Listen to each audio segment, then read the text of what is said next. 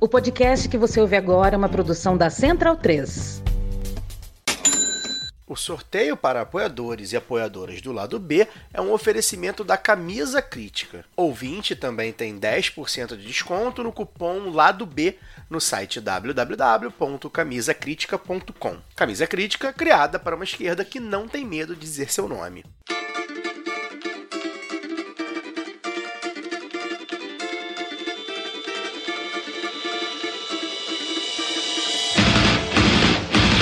Olá, ouvintes da Central 3. Sejam bem-vindos. Eu sou Fernanda Castro e esse é o Lado B Notícias, o podcast de notícias do Lado B do Rio, com temas que precisam de uma atenção maior, de forma mais objetiva.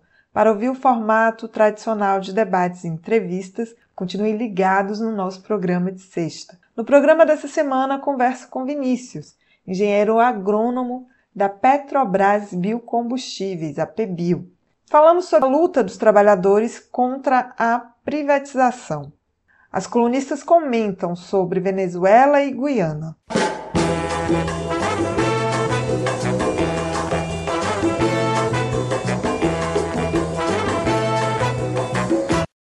Prazer ter você aqui no nosso programa. Para começar, eu queria que você falasse um pouco aí sobre a Petrobras Biocombustível, né, a PBio o que é, explica para a gente um pouquinho da história. Então, quando é, a Petrobras resolveu investir na área de biocombustíveis, né, a PBio, o negócio da PBio começou a acontecer dentro da Petrobras, da holding. E aí, a partir do momento em que teve uma resolução da INP que né, regrou né, o funcionamento dos leilões de biodiesel, e aí a INP né, é, publicou uma resolução em que a administradora do leilão, que é a Petrobras, não poderia atuar também na venda do biodiesel. E aí, como o negócio de biodiesel estava funcionando dentro da Petrobras, teve a necessidade, então, de criar uma subsidiária, né, que é uma empresa com CNPJ à parte, para poder tocar o negócio de biocombustíveis e a Petrobras, então, continuar na operação dos leilões de biodiesel. Então, foi por esse motivo que a PBio surgiu. E aí, então, a PBio foi criada, ela chegou a ter operando aí três usinas de biodiesel, uma no norte de Minas, em Montes Claros, uma na Bahia, em Candeias, e uma no Ceará, na cidade de Quixadá. Hoje, a gente só opera duas usinas, a de Montes Claros e a de Candeias. A de Quixadá está hibernada, né? A PBio também já atuou né, no setor de etanol, tendo participação em outras usinas, em usinas de etanol. A PBio também já teve participação né, em uma usina de biodiesel e também já atuou em projetos com Dendê no Pará. Quando a Petrobras resolveu sair desse negócio, a PBio se desfez seus ativos, suas participações, das que não davam retorno e das que davam lucro, né? E ela foi, então, desmembrando, né, vendendo todas as participações, e sobrou o quê? Sobrou a, a sede no Rio de Janeiro e a operação dessas duas usinas, né, uma já hibernada, a de Quixadá, e a operação da usina de Candeias e de Montes Claros, que era, um, que era um negócio que já não dava um retorno. Né? Então, sobrou hoje na PBio essas duas usinas, e ela vem enfrentando aí, né, dificuldades né, para reverter o jogo e passar da lucro. Desde 2015 tem aí rumores de que a PBio seria vendida, né? Partes foram vendidas e nesse meio tempo e em 2020 foi colocado formalmente à venda. Mesmo com o atual governo, né, um governo do PT, a PBio, apesar dessas promessas, continua no rol de privatizações. Conta um pouco aí sobre a luta dos empregados da PBio contra a privatização. É, desde que foi oficializada né, a venda pública, ela estava vendendo participação, né? Estava vendendo algum. Não chegou a vender ativo, mas participação, ela estava se desfazendo dessas participações. E aí, em algum momento, foi definido então que seria vendido a Petrobras Biocombustível, né, o que sobrou dela, na verdade.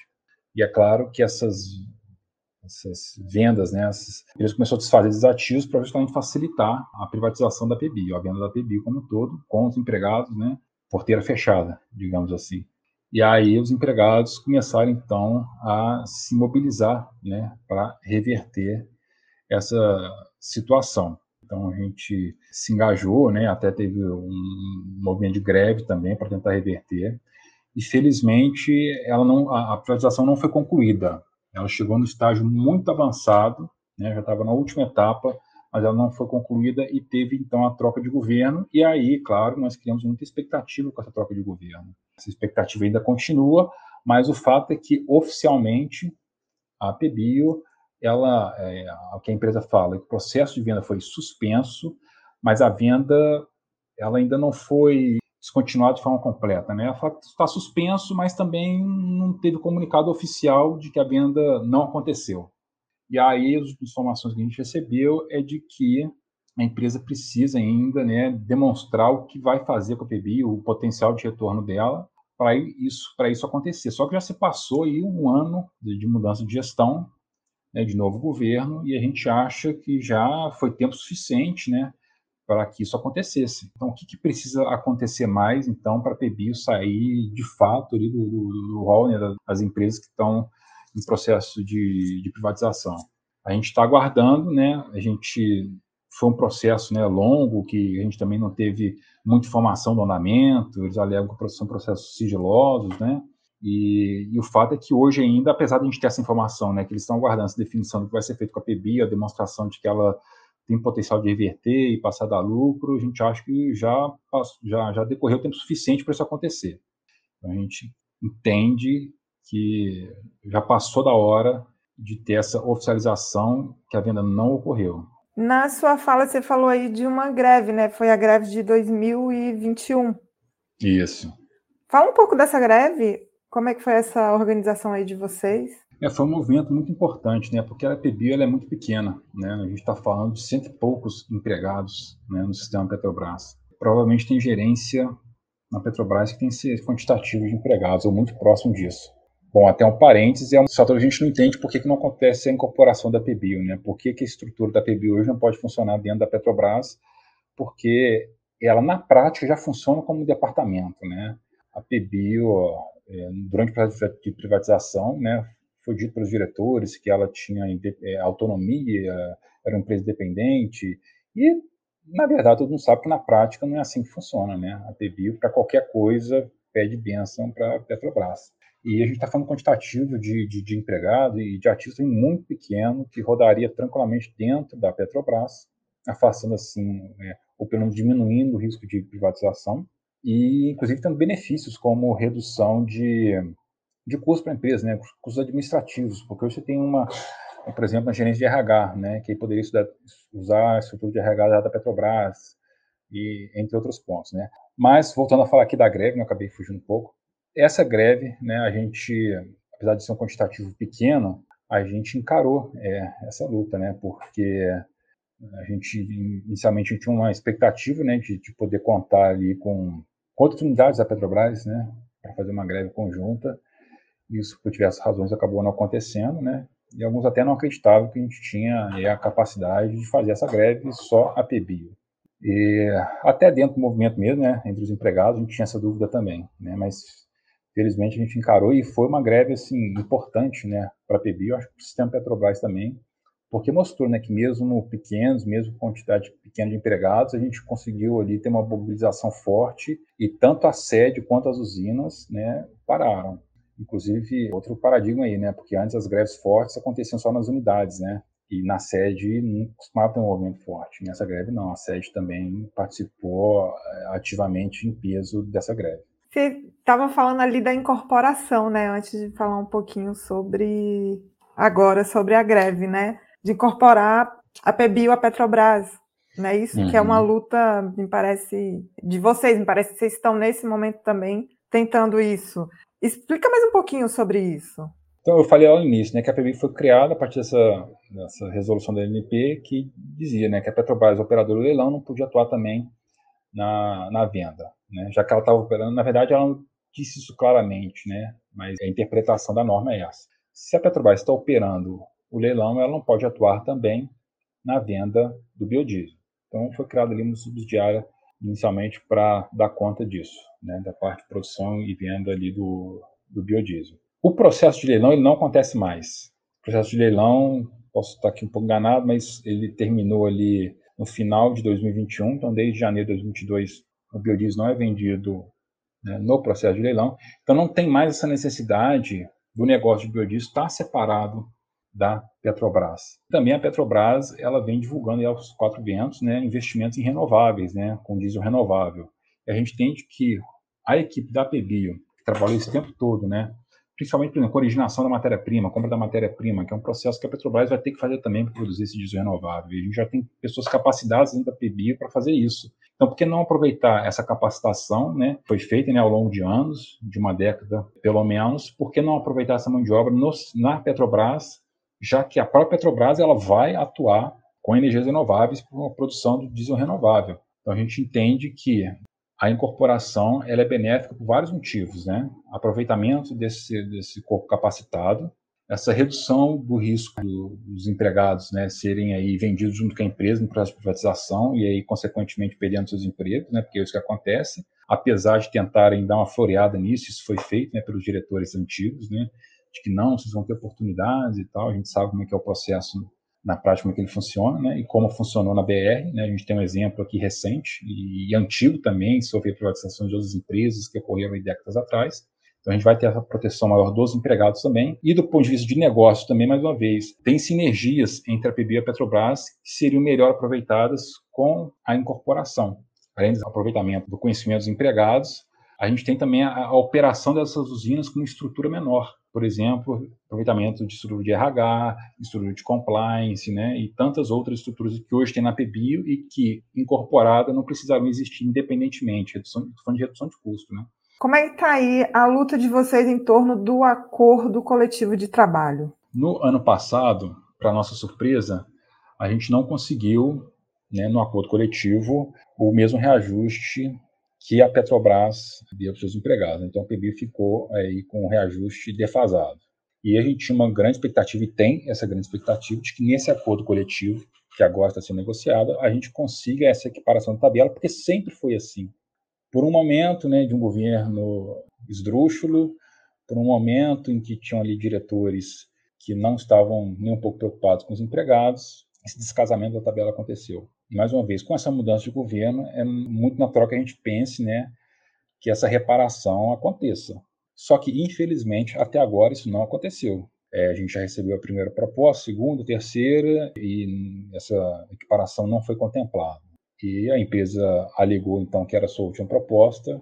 Por grande maioria, né, os empregados da PBio rejeitaram essa proposta na sede por unanimidade, em muitos casos por unanimidade, em Canteiros quase por unanimidade. Isso deixa evidente que os empregados estão insatisfeitos. Isso, né, mesmo ali, os sindicatos é, ligados à FUP recomendando a aprovação da proposta. Então, mesmo com essa recomendação, os empregados foram taxativos ao dizer que não estão satisfeitos, não concordam com essa proposta. Né? A gente quer a equiparação da tabela, então a gente quer o reajuste que faça essa equiparação, e a gente também quer, por exemplo, uma cláusula que teoricamente era para defender nossos empregos, né?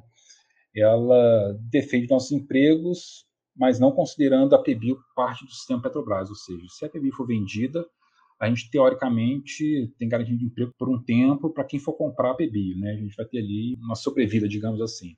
A gente não tem garantia de, por exemplo, desse pessoal ser aproveitado no sistema Petrobras, incorporado à Petrobras. Essa garantia ela não existe. É outra pauta aí que a gente está levantando nesse acordo coletivo, entre outros, mas essas aí são as, são as principais. Todas essas lutas aí que você pontuou, como é que o Sindicato dos Petroleiros atuam com vocês? Como é que é a participação deles? Olha, a gente aí tem contado realmente com o apoio do, do Sindicato de Janeiro. Eu estou falando do Sindicato de Janeiro porque eu sou da, da sede, né, do Rio de Janeiro. Então, nem me sinto confortável para falar é, dos outros sindicatos, né? Acho empregado das outras bases que deveriam se manifestar. Então, com relação ao Sindicato do Rio de Janeiro, a gente tem encontrado um grande apoio, e aí eu preciso até nomear aqui o Antoni, né, que é um dos diretores dos sindicatos que realmente tem, é, realmente assim, comprou dos empregados, né, até entre nós empregados a gente fala em alguns momentos que ele, o Eduardo, né, eles brigam pela PBio como se empregados da PBio fossem, né, então, realmente é um apoio assim muito importante que a gente tem. E realmente eu não saberia nem dizer onde a gente teria chegado se não tivesse esse apoio. É claro que não é unanimidade também, né? Tem pessoas, por exemplo, agora dentro do Cinti Petro do Rio de Janeiro, alguns diretores que apoiaram, por exemplo, a aprovação da proposta, enquanto manifestadamente os empregados não estavam satisfeitos com essa proposta, né? Mas a gente já conversou, acho que a gente explicou, né, dessa nossa indignação, né, com essa proposta que a gente recebeu, da necessidade de todos os diretores do Cinti Petro estarem nos apoiando nesse momento aí de importante, né, para a gente conseguir virar o jogo. Eu vou te agradecer pela entrevista. Estamos sempre aqui. Muito obrigado pelo espaço, Renan. Seguimos para a coluna da semana.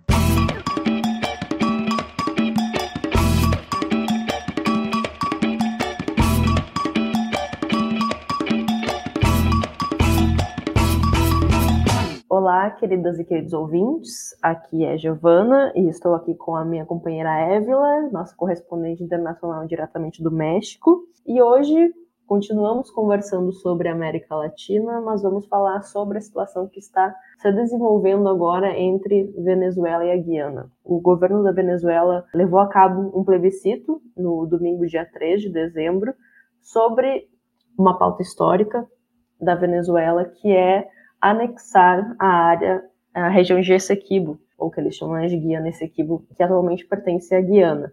Essa é uma pauta aí que vem de séculos já, é, que passa pelos movimentos de independência dos dois países e que se acerrou muito com a, com a descoberta de jazidas de petróleo no litoral dessa região. Então, o Maduro tocou esse plebiscito, todas as pautas do plebiscito foram aprovadas e agora, obviamente, a situação ficou muito tensa entre os dois países, né? Lembrando que ano que vem devem ocorrer as eleições presidenciais na Venezuela. Bom, Évila, o que, é que tu tem para nos dizer sobre essa situação aí que está acontecendo entre Venezuela e Guiana? Primeiro de tudo, né, o nosso olá para todos os ouvintes, olá para você, Giovana. Que situação assim complexa, né? Eu acho que tem muito a falar sobre essa disputa, mas como a gente não tem tanto tempo, eu vou tentar ser sucinto, o mais profundo possível, eu vou tentar trazer alguns destaques. Primeiro é o destaque negativo, que é essa cobertura da mídia completamente parcial pró-imperialismo, e isso sempre é, vai deixar, acho que a gente que é de esquerda,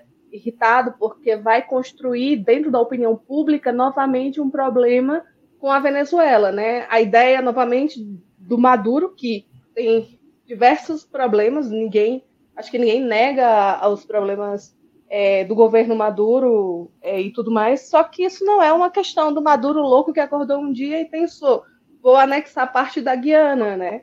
O contexto histórico mostra que isso é uma disputa que, lá, mais uma vez, o imperialismo rouba um território há mais ou menos 100 anos. Essa disputa ela acontece em 1899, quando a Inglaterra anexa esse território, que era um território venezuelano, que quando acontece a independência da Venezuela, a Espanha deixa claro que até a parte do rio Essequibo pertence ao que é hoje o território da Venezuela. Só que desde então esse território ele é tomado pelo governo britânico que naquela época ele dominava, ele era a, a Guiana era um, era um território inglês e fora da Inglaterra. E aí, essa disputa ela se alongou por décadas, até que em 66 houve uma intervenção. Uma corte arbitral ia definir. A ideia é que, pela Convenção de Genebra, os países envolvidos sentassem à mesa para definir como seria essa questão.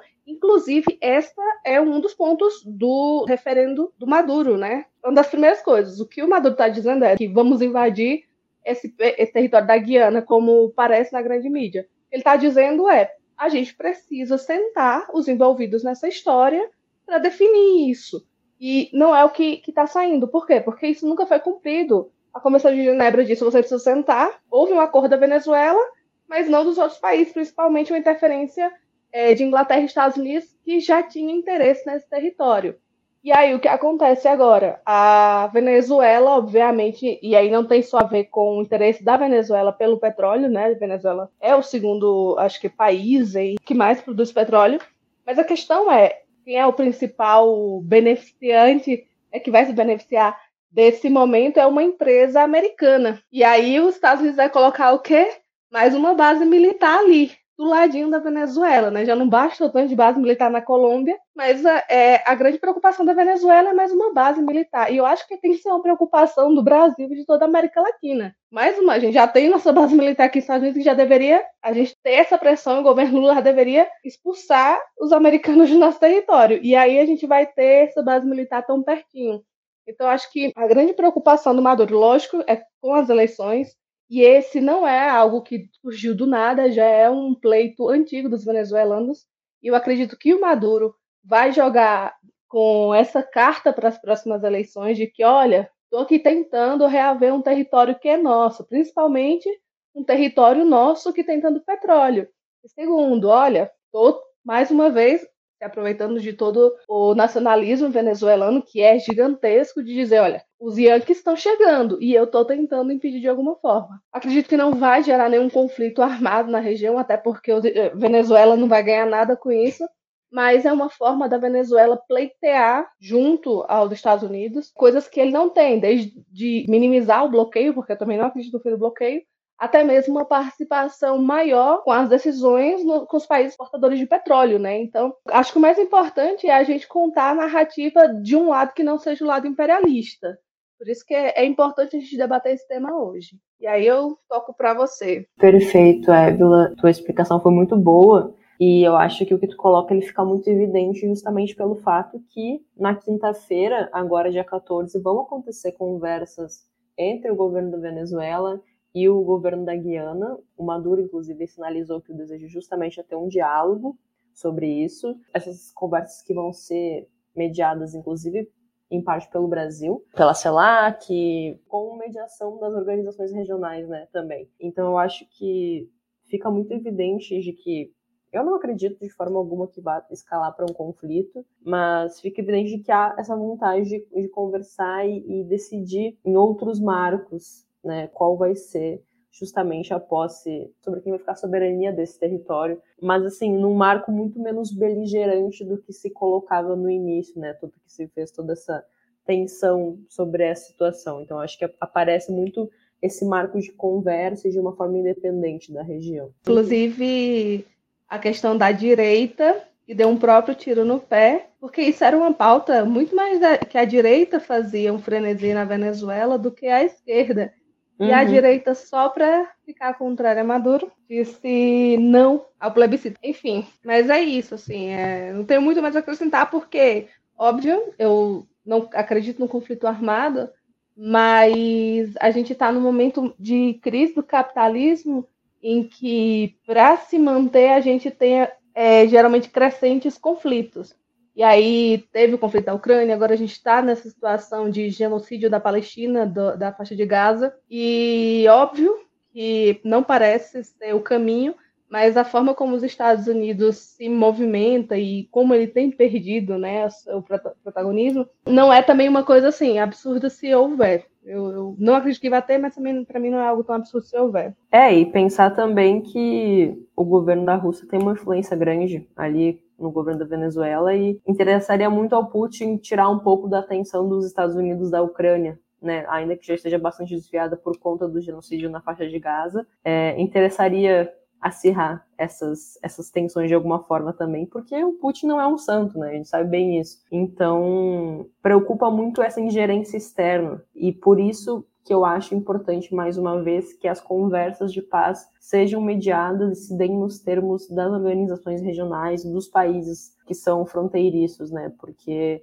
construir a paz é um projeto sul-americano, um projeto latino-americano que funciona muito bem quando a gente consegue resolver as coisas internamente, né? Então, por isso que é importante a forma em que essas conversas estão se desenrolando, eu acredito, pelo menos.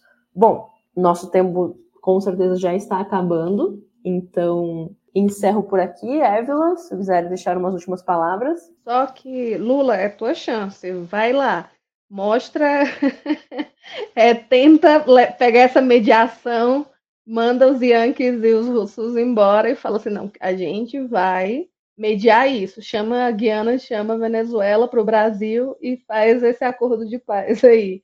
Acho que é muito importante para o Brasil, num momento como esse, numa situação como essa, mostrar o seu protagonismo, pela potência que é, né?